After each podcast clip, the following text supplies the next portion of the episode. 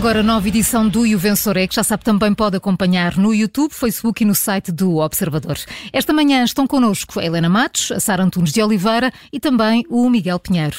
Carla, esta terça-feira falamos do caso de um navio patrulha que ficou em terra, mas começamos por dar nota a Laborinho Lúcio. Fez parte da Comissão Independente que estudou os casos de abusos sexuais na Igreja Católica em Portugal. Dá hoje uma entrevista ao Observador. O Miguel já disse que há qualquer coisa aí eh, que se deixou de falar. Já lá vamos. Eh, Sara, o que é que destacas desta entrevista de Laborinho Uh, três coisas. Primeiro, uh, de coisas positivas, a clareza com que o Laborinho Lúcio fala, que é uma coisa muito importante numa época e num tema de confusão nesta altura. Uh, é, é, sempre muito claro e ao mesmo tempo chama as coisas pelos nomes que elas têm, quando diz que foi criado um facto para desviar as atenções do relatório e foi criado com sucesso, porque agora não se fala sobre o relatório e sobre as vítimas, mas ao mesmo tempo resistindo. Ele é um homem, não é? Como qualquer outro, imagino que esteja muito incomodado com, com aquilo que tem visto e ouvido, mas resiste muito a fazer avaliações emocionais em relação à, à, reação da Igreja e, portanto, é sempre muito assertivo, muito claro, mas, mas consegue não se deixar cair na indignação que seguramente sente, uh, diz, o mais longe que vai é que diz que olha para isto com alguma perplexidade. Uh, na, numa, nas, nas entrelinhas daquilo que diz, percebemos que, está de facto muito incomodado com isto, mas resistiu a entrar aqui num, numa troca de palavras desagradável. Depois, há aqui uma insistência em pôr-nos a olhar pela, pela perspectiva das vítimas, que me parece muito positivo. Ele próprio, a dada altura, diz: Nós já estamos aqui a conversar há uma data de tempo e ainda não falámos das vítimas. Uh, e, e, faz muito essa, uh, esse exercício de nos dizer: se fizéssemos estas perguntas, uh, colocando-nos na posição das vítimas, como é que estaríamos a olhar para isto? Eu acho que seria um ótimo conselho para os bispos e as pessoas da Igreja e os católicos que têm dúvidas e incómodos naturais em relação a isto, colocarem-se, colocarem essa perspectiva a partir das vítimas. E depois deixa aqui um recado que me parece importante um, para quem acha que a Comissão exagerou, que fez um espetáculo, que foi além da realidade, que só quis foi chocar. Uh, nós já sabíamos que a Comissão, uh, aquela estimativa da Comissão de possíveis vítimas, 4.815 possíveis vítimas, uh, a retirada dos relatos que foi ouvindo, era uma extrapolação, vamos usar essa palavra, que pecava por defeito, a Comissão já tinha dito hum. isso, mas agora temos aqui uma dimensão exata. Laborinho Lúcio diz que em alguns casos os testemunhos se apontassem para 20, eles consideraram 5. E, portanto, não só o número 4.815 aparece do nada, como de, de facto peca muito por uh, defeito. Muito conservador esse Se número, a é? Comissão tivesse considerado aquilo que até se sentia confortável para considerar, mas não quis que o número fosse tão avassalador que provocasse o efeito contrário, então nós estávamos a olhar para um número quatro vezes superior. Podíamos estar a falar de mais de 16 mil vítimas. Enfim, estou eu própria a fazer uma extrapolação, também não, não, não, não é rigorosa, mas para termos noção, em alguns casos, os testemunhos das vítimas apontavam para 20 outras possíveis vítimas, eles só consideraram 5. Uh, e isso é importante que nós tenhamos aqui na cabeça para quando pensarmos neste relatório, pela, pela maneira como ele foi construído e por aquilo que significa do que aconteceu. Paulo, uh, leste também a, entrevista de Laborinho Lúcio. Ele assume-se aqui quase como um provedor das vítimas. Eh, sem dúvida, e esse papel é muito, muito importante. Eh, é, é chocante, concordando com tudo aquilo que a Sara disse, não deixa de ser chocante percebermos que ao ponto a que estamos a chegar e ao ponto a que Laborinho Lúcio e a Comissão e os membros da Comissão têm que chegar, não só para defender o seu trabalho, mas sobretudo para defender as vítimas. Um, e esta entrevista de Labrinho Lúcio, que, que, eu recomendo toda a gente a ler e a ouvir, um, permite-nos de facto perceber o que é que está aqui em causa. E o que está em causa não é bonito de facto. houve aqui uma tentativa uh, da parte de alguns uh, membros da hierarquia da Igreja de desacreditar o trabalho desta Comissão Independente. E, e isso parece óbvio. Uh, e há um, entre todos, que merece ser destacado, que é José Ornelas, presidente da Conferência Episcopal Portuguesa. Lebronho Lúcio é muito claro nisso e ele remete para as declarações que, que, que este membro da Igreja fez no dia 3 de março em que ele diz de facto uh, só temos nomes, é muito difícil. Eu estou a citar: às vezes é só um Jacinto, um Albino, assim não dá. Não posso tirar alguém do Ministério só porque alguém o acusou. Não basta dizer, é preciso haver uma base sólida. Portanto, isto foi basicamente a cortina de fumo que a Igreja, seguindo as piores práticas que se vêem em áreas como a política, como o futebol, eh, práticas de guerrilha de comunicação, tentou desacreditar um trabalho sério que foi feito por este grupo de pessoas eh, e que revela ou prova, comprova uma realidade que já todos suspeitávamos. Eh, e isto não pode ser. Portanto, a Igreja a, a somar. A Igreja, aqui eu quero falar de alguns responsáveis da Igreja Portuguesa. Não vamos tomar agora também isto como sendo todos os eh, católicos eh, ou todos os membros, aqueles que se consideram membros da Igreja, e mesmo em responsáveis, eh, há que separar o trigo do joio. Estou a falar daqueles que nas últimas semanas têm dado voz e corpo e defendido as posições hierárquicas da estrutura da Igreja. O que a Igreja está a fazer é um trabalho que não é bonito e que não é limpo. A Igreja mente, Uh, e eu não tenho a mínima dúvida, uh, se por um lado tiver a palavra de Labrinho Lúcio, de Ana Nunes Almeida, uh, Pedro Stress, Daniel Sampaio, Filipe Tavares ou, ou, Catarina Vasconcelos, membros da Comissão. Do outro lado, se tiver palavras de José Ornelas, Manuel Linda ou Manuel Clemente, eu não tenho a mínima dúvida neste momento com os dados que tenho em quem acreditar. porque dá a ideia que alguns responsáveis da Igreja são lobos com pele de cordeiro a lidar com este caso. Eu sei que isto é duro, tem que ser dito. Uh, e isto não pode continuar. Alguém tem que, pôr uh, termo a isto. Uh, o trabalho daquela comissão não pode ir pelo cano desta forma. Tem que ser um ponto de partida e não um ponto de chegada que a Igreja consegue varrer para debaixo do tapete mais uma vez. E, portanto, a importância de Labrinho Lúcio, que é uma pessoa sensata, como a Sara sublinhou também, teve o cuidado de não colocar emoção nisto. É uma pessoa sensata, é, é, é, é tem uma, uma, credibilidade, se quisermos, e uma reputação a toda a prova. Fez, fez muito bem em vir fazer este ponto de honra uh, e acho que a Comissão deve continuar a defender o seu trabalho uh, e todos nós, de alguma forma, devemos, devemos acompanhá-los nisto, porque o que está a acontecer não é bonito. Hum. Uh, Miguel, já tinhas dito que deixaste de ouvir uh, referências a algo que foi dito pela, uhum. pela Comissão? Explica-nos lá então aqui. Uh, uh, Deixa-me só primeiro só reforçar aquilo que ouvimos, não é? e que nos deixa todos um bocado inquietos.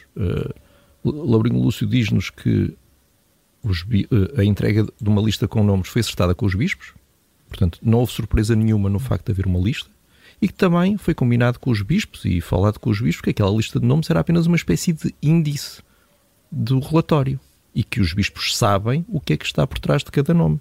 Sabem quais são uh, uh, os abusos cometidos por cada pessoa, alegadamente, o lugar onde eles terão acontecido, o ano em que eles aconteceram. Portanto, de facto, nós somos enganados naquela, naquela conferência uh, de imprensa. E depois também explicou uma outra coisa que é porque é que colocar, decidiram colocar na lista nomes de alegados abusadores mortos. Uhum. É porque os abusadores morreram, mas as vítimas não.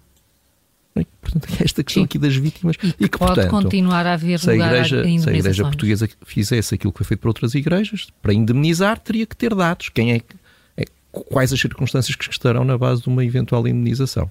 Pronto. E também isso foi falado com, com a igreja. Portanto, a igreja não foi tomada de, de surpresa por nada. Agora, há uma coisa... Desculpa, da... particularmente Lisboa e Porto, não é? Labrinho Lúcio diz isso. Particularmente Sim. em Lisboa e no Porto, Porto, foram duas dioceses que disseram que nós não, não temos dados suficientes. Eles dizem não, não, ali ainda foi mais Exatamente. intenso. Por Houve causa... trabalhos de horas e horas e horas Exatamente. com a Diocese do Porto e agora subitamente vêm dizer que não, que não sabiam nada. Mas há uma coisa sobre a qual de facto se deixou de falar: é que quando foi apresentado o relatório, eh, Pedro Stress disse que eles têm dados muito concretos de ocultação por parte de bispos no ativo. E nunca mais falou disto. Quem são os bispos no ativo em relação aos quais há provas de ocultação de abusos? Ninguém tem curiosidade em saber. Os outros bispos não estão preocupados em saber quem são? Admitem que haja esta sombra de dúvida sobre todos? Não vamos saber quem são? Eu até admito que a Comissão tem algum pudor, ou melhor, não admito. Acho que a Comissão devia, devia revelar aquilo que descobriu. A, a Comissão tem uma obrigação para com a Igreja, que a constituiu, e com os restantes portugueses. Não tem uma obrigação só com a Igreja. E por isso eu não entendo porque é que isto não é dito de forma clara. Mas acima de tudo também não entendo como é que a Igreja faz de conta que isto não foi dito? Estão a fazer de conta que não foi dito que há bispos no ativo que ocultaram. Não, não, não, não, não percebo porque é que isto desapareceu e fico à espera que alguém nos, nos esclareça. Posto isto, que nota dás? Com, com essa dúvida? Não, posto isto, eu dou, dou, dou um 18 a Laborinho Lúcio porque fiquei completamente esclarecido em relação às dúvidas que foram lançadas pela Igreja. E não há nada que. Eu acho que tudo isto devia funcionar por acariações, sinceramente. Hum. Acho que devemos ter sempre um membro da Comissão e um representante dos bispos e, cara a cara, queria ver o que é que cada um dizia uh, ao outro. E assim chegávamos à verdade. É assim que, é assim que funciona na justiça. Quando há dúvidas, uma acariação. Olha, estão convidados a virem aqui à Rádio Observador. Dom José Ornelas e uh, Labrinho Lúcio. Os dois. E falam cara a cara e vamos esclarecer isto tudo. Sara, a tua nota? É um 18 também, é um muito 18. por causa desta clareza que era muito necessária. Um 18 aqui. Uh, Paulo, mantens esta. Acompanho, acompanho esta... o 18, claro, obviamente. É muito importante aquilo que o Labrinho Lúcio fez. É um serviço público, verdadeiramente. Um 18 aqui, sem sombra de dúvidas, eh, atribuído a Labrinho Lúcio, à entrevista eh, que ele dá hoje eh, ao Observador. Helena, não vais falar sobre os abusos na Igreja, queres falar sobre um episódio que ficámos a conhecer ontem à noite de um Sim. navio patrulha que não patrulhou. Sim, a Mondego, o navio patrulha Mondego, terá recebido ordem para fazer o acompanhamento de um navio russo a norte de Porto Santo, isto no passado sábado. Um, mas 13 militares do navio Patrulha Mondego, que se encontra na Madeira, recusaram-se a embarcar para cumprir a missão, invocando falta de condições de segurança. Essa falta de condições de segurança passaria por uh, limitações das condições técnicas do navio Patrulha Mondego, nomeadamente um, um motor e um gerador de energia elétrica estarem inoperacionais. Invocavam também os três militares que o navio Patrulha Mondego não possui, agora estou a citar, um sistema de esgoto adequado para armazenar os resíduos oleosos a bordo, ficando estes acumulados nos porões, aumentando significativamente o risco de incêndio. Fim de citação. Uh, também uh, havia o problema das previsões meteorológicas apontarem para ondulação de 2,5 a 3 metros. Ora, vamos ver o seguinte. 13 militares e mais ou menos, eh, isto segundo a informação da, da própria Marinha no seu portal sobre este, porque eh, a Marinha tem um, um portal onde estão descritos os diferentes navios que tem. Uh, a, a, Mondego terá, aliás, já agora acrescento que a Mondego tem dois motores. Uh, e tem vi, uh, o total da sua guarnição são 26, um, 26 pessoas, dos quais 5 oficiais, 5 sargentos e 16 praças. Portanto, dá 26. Nós temos aqui a indicação que 13 se recusaram a, embarcar uh, para cumprir uh, as ordens que tinham tido. Uh, este navio Patrulha Mondega é um navio que foi comprado à Dinamarca. Tinha estado ao serviço da Marinha Real Dinamarquesa entre fevereiro de 92 e outubro de 2010. Depois ele foi vendido a Portugal em outubro de 2014 e é aí que se transforma em navio patrulha Mondego. Antes tinha um nome em dinamarquês que eu me recuso a pronunciar. E depois teve um período de reconfiguração e modernização no, no, no Alfeite e então uh, temos até umas lindas fotografias aqui no portal da Marinha uh, daquilo que foi eh, a entrada em chama-se cerimónia de, do estado de armamento do navio Patrulha Mondego em junho de 2018. E lá temos os marinheiros todos lindíssimos com as suas fardas impecavelmente brancas. A Marinha tem sempre esta fama extraordinária, não é? De ser o ramo das Forças Armadas em que se come melhor e em que um, também os militares se apresentam Uh, assim, de uma forma muito vistosa. E melhor, gravosa. melhor, podes dizer. Melhor, não é? pois sim, é, é vistoso, é uma coisa vistosa. Nosso almirante que o diga, não é? Pronto, mas agora, o nosso almirante tem aqui um problema e tem aqui um problema sério, não é? Porque nós temos metade de uma guarnição a recusar cumprir ordens. E recusa cumprir ordens, uh, sendo que uh, o comando, também no, no, no texto que ele usa, terá tido acesso, e que está hoje transcrito, nomeadamente no Correio da Manhã, mas não só, é que uh, o que diz é que as guarnições dos navios são treinadas para operar em modo degradado, estando preparadas para lidar com os riscos inerentes, o que faz parte da condição militar. Diz mais que os três operacionais não cumpriram os seus deveres militares, usurparam funções, competências e responsabilidades não inerentes aos postos e cargos respectivos. porque é óbvio que o comandante da, da, do navio Patrulha Mondego tinha a possibilidade de, usando a linguagem referida no comunicado, abortar a missão, caso considerasse que não havia uh, condições de segurança. Eu confesso que tudo isto o, o, que me começa por fazer alguma, alguma confusão, alguma espécie, por assim dizer, é, é, é, é, é, é o facto da guarnição considerar que aquilo das ondas de 2,5 a 3 metros era uma coisa. Uh, quer dizer, porque nós estamos a falar, pode haver ondas de 5 metros, de 7 metros, eu com isto tudo senti-me de repente caída num texto do Essa de Queiroz, nas farpas, há muitos anos, em que definia a nossa marinha como uma inválida, não é? Uh, e dizia pronto, que os nossos navios eram todos tão, tão velhos e todos tão inoperacionais e tudo e mais alguma coisa, que ninguém nos atacaria porque ninguém dispara sobre velhos, não é? E, portanto, como aquilo era um, um, um conjunto de navios tão, tão históricos, tão antigos, ninguém iria disparar sobre nós.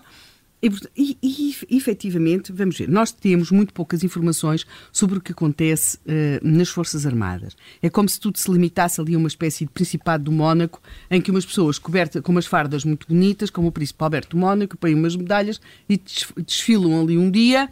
Uh, tocam, tocam umas marchas, aquilo é bonito, o Presidente da República faz uns discursos, os militares também, mas quer dizer, o que é que se está a passar? Nós temos alguns indícios de que as coisas não estão a correr bem.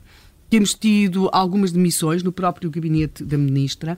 Temos uh, o que também não percebemos bem, o que se está a passar na área das indústrias da defesa. Houve uma demissão muito recente de uma coordenadora, não, não sabe. E depois temos estas notícias que nos dão conta de uma degradação do material. Ah, volta e meia. Oh, Helena, mas tens um hospital novinho em folha em Belém. Exatamente. Não te queixes.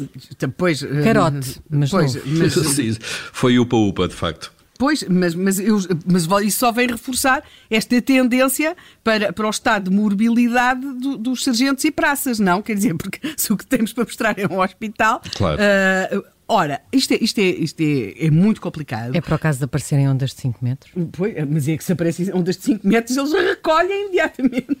Quer dizer, se eles acham que ondas de 2,5 a 3 metros já é upa-upa. Mas quer dizer, para isso é preciso chegar sequer aí, não é? Porque é que porque é que chegamos a um estado de degradação do material que os utilizadores do material não se sentem seguros a utilizá-lo? É? Pois, sendo que os, o comando considera que havia, porque era uma. Note-se que o que eles tinham de fazer era patrulhar um navio russo que estava a passar ao largo de Porto Santo. Mas há aqui uma outra coisa, e hoje que até vai estrear este podcast no, no Observador.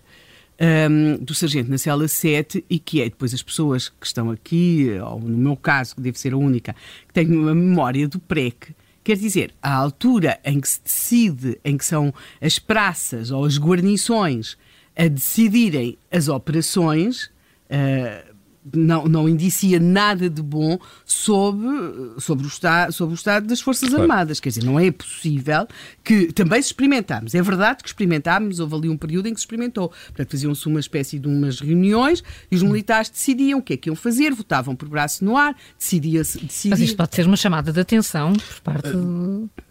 Sim, dos militares. Eu, eu, de facto, Sim. eu li esta história ontem, já agora, e, e, e, tenho aqui uma dúvida. De facto, qual é o estado material e se há uma razão objetiva claro. mesmo clara daquelas pessoas, daqueles três militares, para não uhum. embarcarem, ou se há aqui, de facto, um desafio da autoridade por, por outras razões, eh, uhum. com um pretexto que nem é válido que, uhum. sobre a questão de material. Portanto, fico na dúvida se há aqui, de facto, um teste à autoridade. Eh, e as Forças Armadas, como sabemos, são muito dadas a uhum. este tipo de e jogos de poder, não é? E a Marinha, particularmente. A Marinha, e, portanto, não sei se há aqui algum mal uh, interno por outras razões e que isto foi um pretexto de facto para, para, para, esticar a corda, saber até onde é que vai a hierarquia uh, no, no, no, eventual processo disciplinar e na punição uh, de, deste tipo de práticas que são absolutamente inéditas. Inéditas, não direi, mas, mas raras e muito desaconselhadas na, na, nas Forças Armadas, não é? Paulo, claro. é 13 militares é metade da guarnição. Hum. É metade claro, da guarnição claro. deste navio não é? Sim. Nós temos neste momento também, isto é um pouco como nestas coisas das, das listas, das comissões, destas coisas que são muito que nos chocam de repente muito e depois esquecemos muito rapidamente. É preciso que se perceba que estão neste momento a ser julgados, está o processo uh, a começar e até a juíza pediu medidas de proteção especiais para as testemunhas, também um caso com um homicídio em que estiveram envolvidos fuzileiros. Uh, e, e note-se que, que a juíza está a pedir proteção para as testemunhas. O que Portanto, também. Há aqui, há aqui muitos sinais. Há aqui sinais de que. Vamos a uma nota. Uh, olha, eu uh, estou como naqueles casos em que se dava uma nota para os alunos irem ao oral para ver se percebemos o que é que eles. Aqui é mesmo para perceber o que é que eles sabem. No sentido da palavra, acho que nós temos de perceber o que é que está a acontecer, usando a gíria do tempo da, do Sargento na Cela 7, o que é que está a acontecer com as nossas tropas era uma abreviatura Sim. NT, as nossas tropas, alguma coisa está um bocadinho estranha. Nota Portanto, para ir ao oral. eu vou dar um 8 para ir ao oral, porque hum, há aqui coisas que eu intuo que nós precisamos de saber, mesmo que não nos agradem. É preciso saber mais eh, sobre este caso. Amanhã há um novo e o vencedor é.